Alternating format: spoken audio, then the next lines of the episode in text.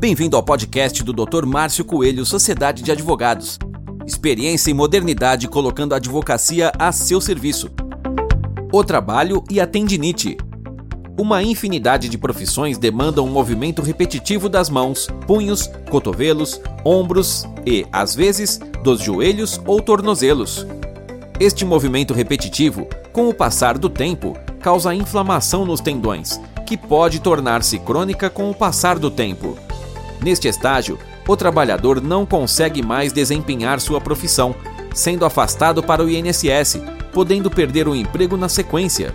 Na verdade, milhares e milhares de trabalhadores são acometidos de tendinite todos os anos. E quais são as profissões que propiciam o surgimento dessa doença do trabalho? Inúmeras. Citando apenas algumas, temos costureiras, bancários, açougueiros, caixas de supermercado, cabeleireiros, prensistas, padeiros, ferramenteiros, trabalhadores de linhas de produção, embaladoras, doceiras, repositores, borracheiros, enfim, aonde existir demanda de movimentos repetitivos constantes, lá estará a tendinite.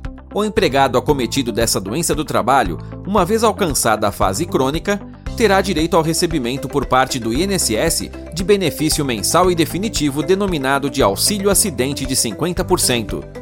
O recebimento do auxílio acidente de 50% não impede o empregado de continuar a trabalhar na mesma ou em outra empresa e receber salário. Milhares de trabalhadores são acometidos dessa doença e não sabem que teriam direito ao auxílio acidente. Informe-se a respeito.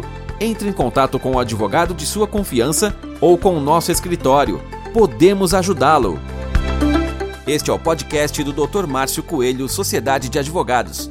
Experiência e modernidade colocando a advocacia a seu serviço.